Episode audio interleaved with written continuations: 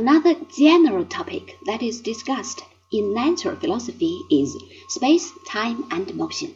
The last of these we have already mentioned in connection with change. Aristotle's procedure here is worth noting. Where the Eleatics found insuperable difficulties in trying to construct an account of motion, Aristotle approaches the question from the other end. Movement does occur, and this must be our starting point. Taking this for granted, the problem is to give an account of it. To apply a modern distinction here, Aristotle stands out as an empiricist as against the Eleatic rationalists.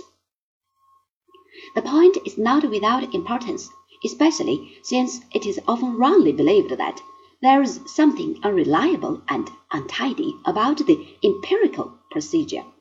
In the case of motion, for instance, Aristotle maintains the view that there is continuity, and this is a perfectly sensible thing to do. It is then possible to go on to find out what this continuity involves, but it is not possible to manufacture continuity out of the discontinuous. This latter point is often overlooked by mathematicians who, from the time of Pythagoras, have hoped to build a mathematical world out of nothing. While an analytic theory of continuity can be constructed in a purely logical manner, its application to geometry depends on a postulate of continuity. The case of movement we considered earlier was change of quality. There are two other kinds of movement, change of quantity and change of place. These are the only three categories under which movement may fall.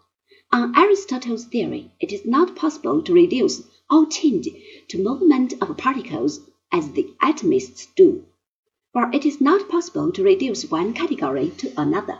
Here again, the Aristotelian view is on the side of empiricism, while the atomists, who, as we saw, are heirs of the Eleatic tradition, think in terms of the rationalist principle of reduction.